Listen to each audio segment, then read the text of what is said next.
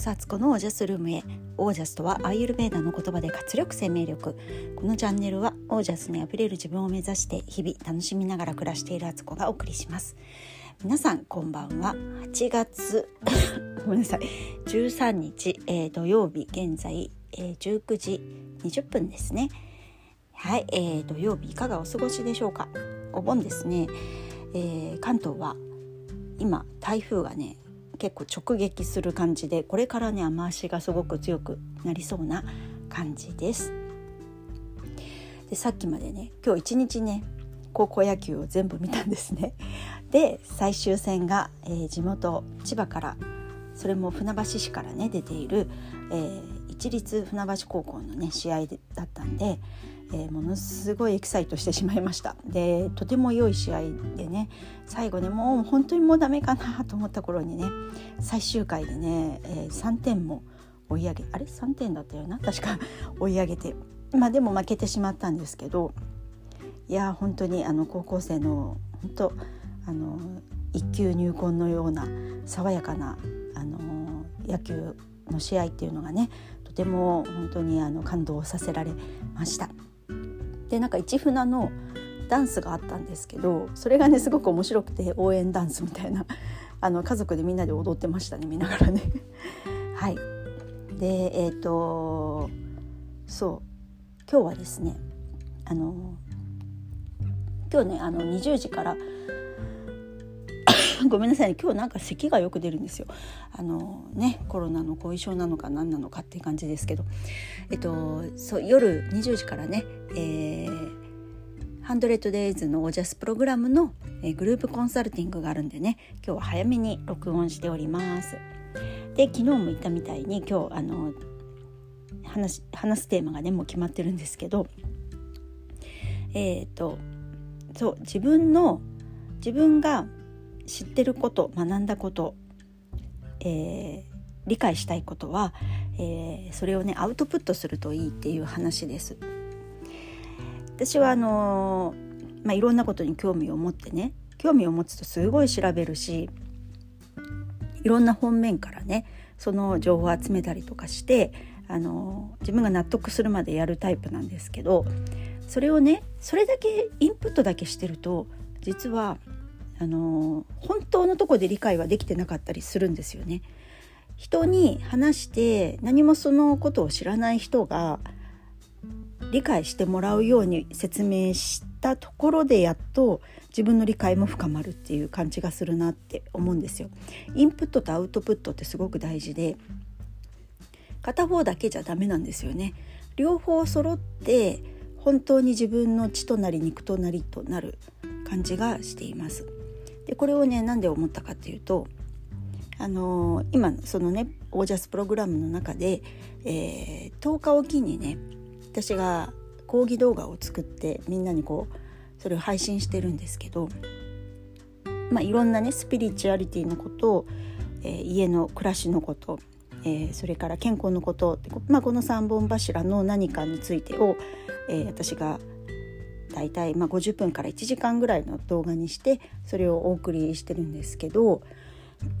それをやっていると本当にその同じことを自分ではもう理解してたつもりだったのにそれをちゃんとこう誰かに向けて説明した後っていうのはなんかそのテーマについての理解度が本当に深まるんですね自分の中で。今までも同じように知ってたし同じように考えてたのにもかかわらずなんかね新しい境地に行ける感じがすごくするんですよ。これはねすごい多分そのアウトプットするってことがどれほど自分のさらに深いところにその知識や情報をね取り入れることができてさらに自分の言葉で話すことでこう借りてきたものというかね誰かの言ったこととか、えー、本に書かれていることとかそういうことをこう上辺だけ同じことを言ってる自分とは違う形になるんですよね。すいませんなんか今日本当になんか咳が出て喉の調子が良くないですけどあ多分さっき応援しすぎてめちゃくちゃ叫んでたからか。そっちかもしれない。すいません。まあでもそういうことなんですよ。あの本当にねインプットとアウトプット両方したところでやっと自分でそれを理解したということになるんじゃないかなっていうのをつくづくと思っておりまして。あのなので皆さんもなんか自分の中でねあのこのことについてすごく興味があるとかこれについて研究してみたいって思うようなことがあった時にそれをあの自分の中だけにとどめずに本当誰にでもでもいいからまあ普通にね世間話をするとか友達とか家族とかねそういう人にあの改めて話してみるってことをしてみるとよりね自分の中で整理がその物事の整理がつくと思うんですよ。でこれって意外とやらないというか、あのやれそうでやってないみたいなねことなんですけどてもとてもおすすめなので例えば何でも料理一つとっても何かの作り方とかね自分の得意料理があるとしてそれをねあの全くその料理を知らない人に説明するとしたらどうやって説明するかって考えると自分の中でやっぱり整理して話をしないと相手に伝わらないっていうのは分かるから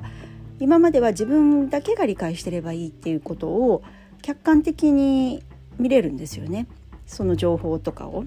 そうすると自分が今まで気づかなかったこととかこういうふうにしたらいいんじゃこういうふうに説明したら分かりやすいよなっていうようなことから自分の理解もまたぐっと深まるっていうねあのそういうことが起きますのでなんかねそれがとっても楽しいんですよそういうふうなことをすることが。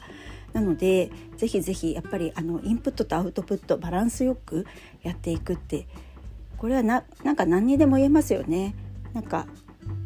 入れることと出すことってバランスが整ってなかったら体のことだったら食べ過ぎて便秘だったら体の調子悪くなるしね。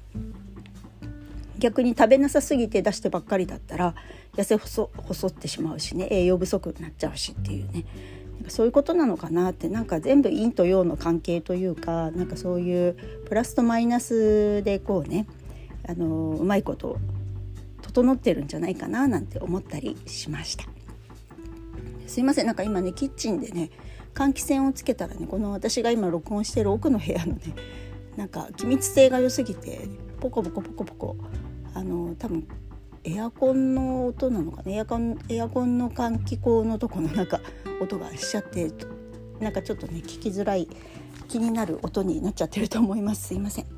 ということで、えー、今日はねそんなちょっと短いですけどこんなお話でした。